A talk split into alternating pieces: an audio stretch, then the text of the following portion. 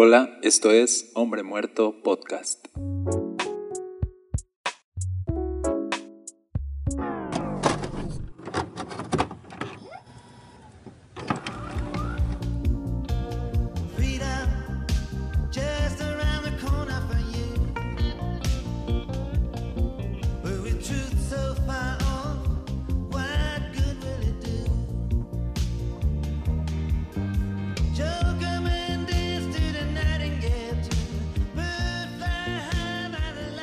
Yo soy Daniel Castañeda. Gracias por estar conectado a este episodio.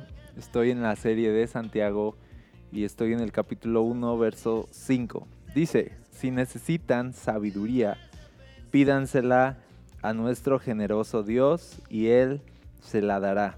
No los reprenderá por pedirla. Y voy a detenerme ahí un momento. Cuando la Biblia habla de pedirle a Dios, es demasiado simple porque es tan sencillo como pensar que Dios es generoso y Dios es bueno. Y que si tú le pides cosas buenas a Dios como sabiduría, Él te las va a dar. Y, y es tan simple este texto porque dice, si tú necesitas sabiduría, pues solo pídela porque Dios es tan generoso que te la va a dar y no te va a reprochar o no te va a reprender por pedirla no va a solicitarte algo a cambio, no, no te va a meter en un trámite engorroso, simplemente va a escuchar tu petición y te va a dar lo que estás pidiendo. Así funciona acercarnos a Dios en oración con peticiones buenas. Tenemos un Dios generoso y tenemos un Dios bueno que quiere darnos cosas buenas. Así que cuando tú dices, a mí me falta sabiduría, dice, pues pídesela a Dios y la vas a recibir. Ahora, sabiduría es algo tan básico en la vida. Y uno no pide sabiduría si primero no ha comprendido que lo que hacemos con nuestra vida cuenta para la eternidad.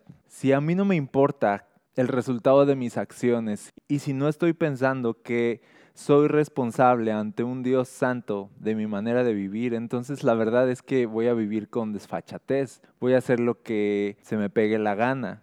No voy a pensar en qué decisiones tomo, no voy a pensar en si afecta a otros, no voy a pensar si honra a Dios o no lo que hago, simplemente voy a vivir la vida como se me vaya presentando. Eso es vivir de una manera pues necia, pero lo contrario a la necedad es la sabiduría, la sabiduría que Dios da para la vida diaria, porque necesitamos sabiduría para tomar mejores decisiones, necesitamos sabiduría para tener una mejor actitud ante las adversidades, para mantenernos en un espíritu sobrio, por ejemplo, en un mundo que quiere adormecernos, para no acomodarnos en el materialismo. Para todo eso necesitamos sabiduría de Dios. Y nadie pide sabiduría a menos que sepa que es responsable ante un Dios santo. Yo quiero sabiduría porque yo quiero agradar a Dios. Yo quiero sabiduría porque yo sé que lo que hago aquí en mi vida cuenta para la eternidad. Yo quiero sabiduría porque quiero vivir con propósito. Y sabiduría es algo tan básico. Sabiduría es para el día a día.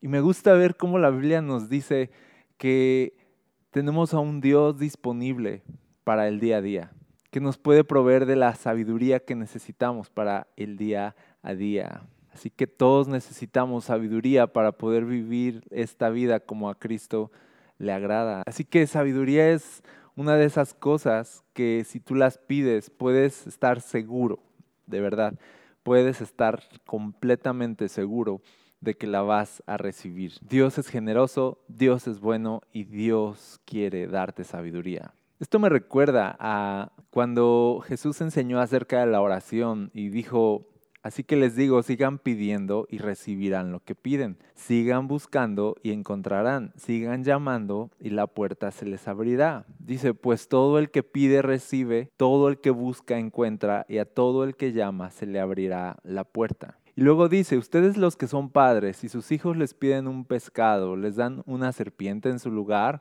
o si les piden un huevo, les dan un escorpión. Claro que no. Así que si ustedes, gente pecadora, saben dar buenos regalos a sus hijos, ¿cuánto más su Padre Celestial dará el Espíritu Santo a quienes lo pidan?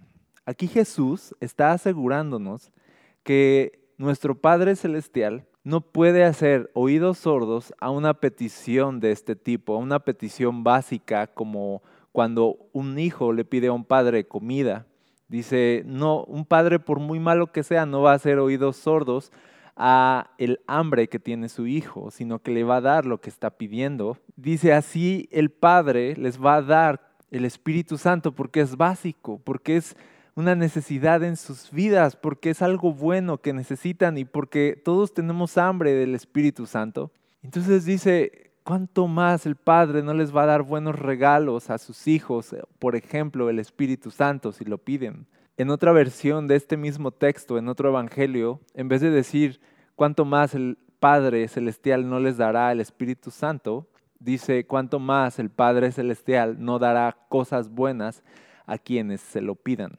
O sea que aquí engloba no solo el Espíritu Santo, sino todo aquello que tiene que ver con las dádivas generosas de, de un Dios bueno.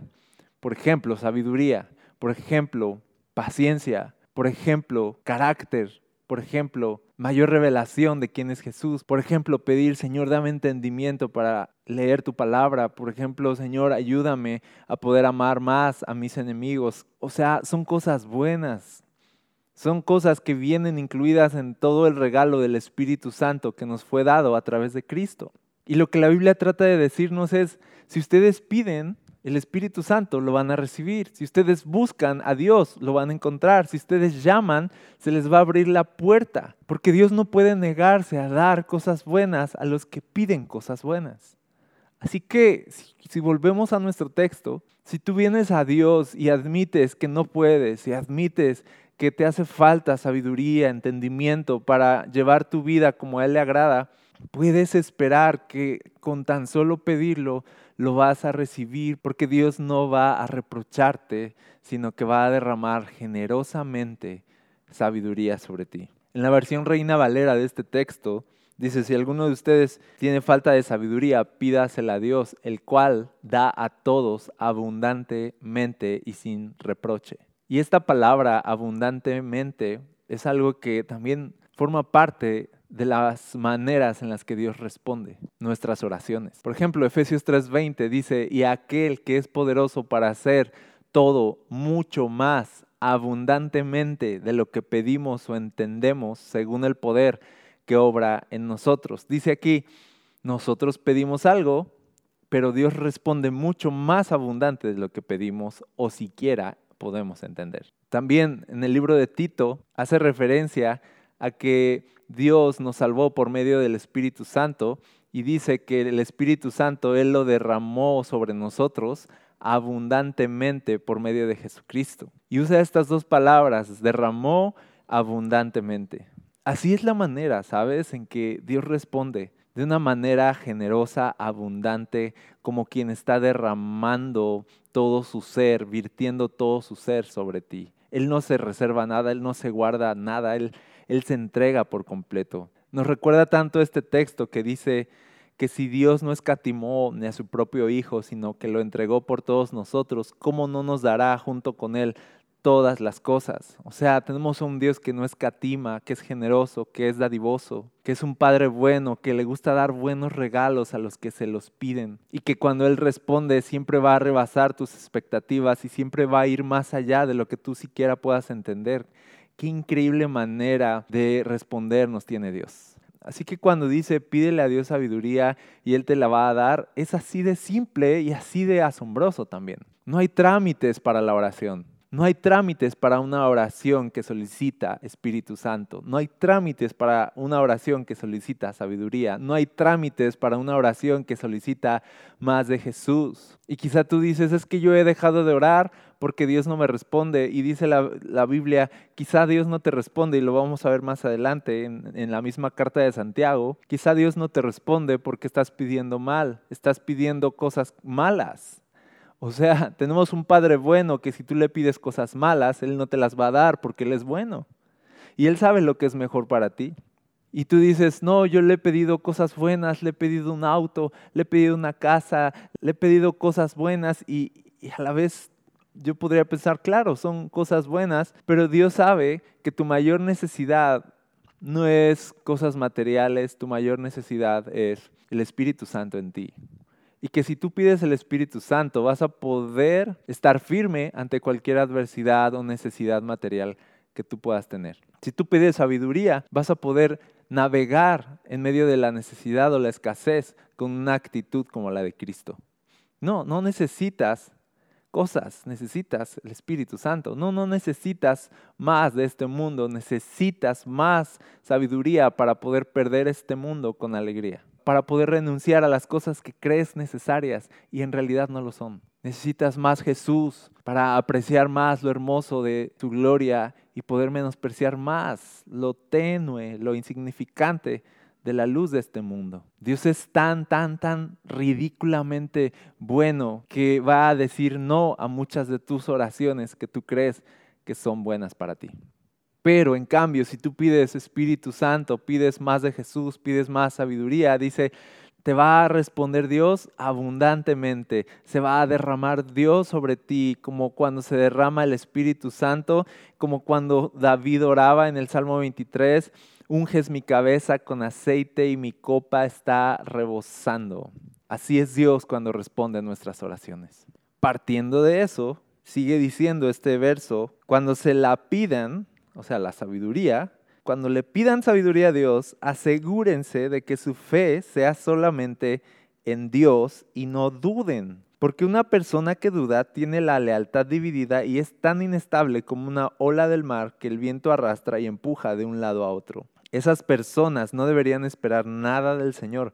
Su lealtad está dividida entre Dios y el mundo y son inestables en todo lo que hacen. Ojo aquí, dice, aunque tú puedas pedir sabiduría y tú digas, es que yo sí le estoy pidiendo sabiduría, pero como que no veo claro, dice, hey, no, cuando pidas, no dudes de Dios. Dice, asegúrate de que tu fe sea solamente en Dios. Pide con fe. ¿Sabes qué es dudar? Dudar es como pensar que Dios no es tan bueno como dice ser. O sea, que si tú pides algo bueno, pero dudas de que si Dios te lo va a dar, estás pensando que Dios no es tan bueno y generoso como dice ser. Entonces cuando dice no dudes, está diciéndonos la Biblia, no dejes de pensar que tienes un Dios bueno y generoso que va a atender a tus súplicas. No es como oras. No es de voy a orar con mucha fe, me voy a concentrar, voy a concentrar todos mis pensamientos en esta oración y, y, voy a echarle ganas a esta oración para que sea una oración con mucha fe. No, no se trata de con cuánta fe oras, sino cuánto te inundan los pensamientos de la revelación, de la bondad y la grandeza del poder de Dios. Cuánto te inundan los pensamientos de el Dios que te favorece, que te ama en Cristo Jesús. ¿Qué concepto tienes de Dios? Ahí parte la duda o la fe. Yo creo que eres bueno y que eres generoso y que te derramas sobre aquellos que te necesitamos.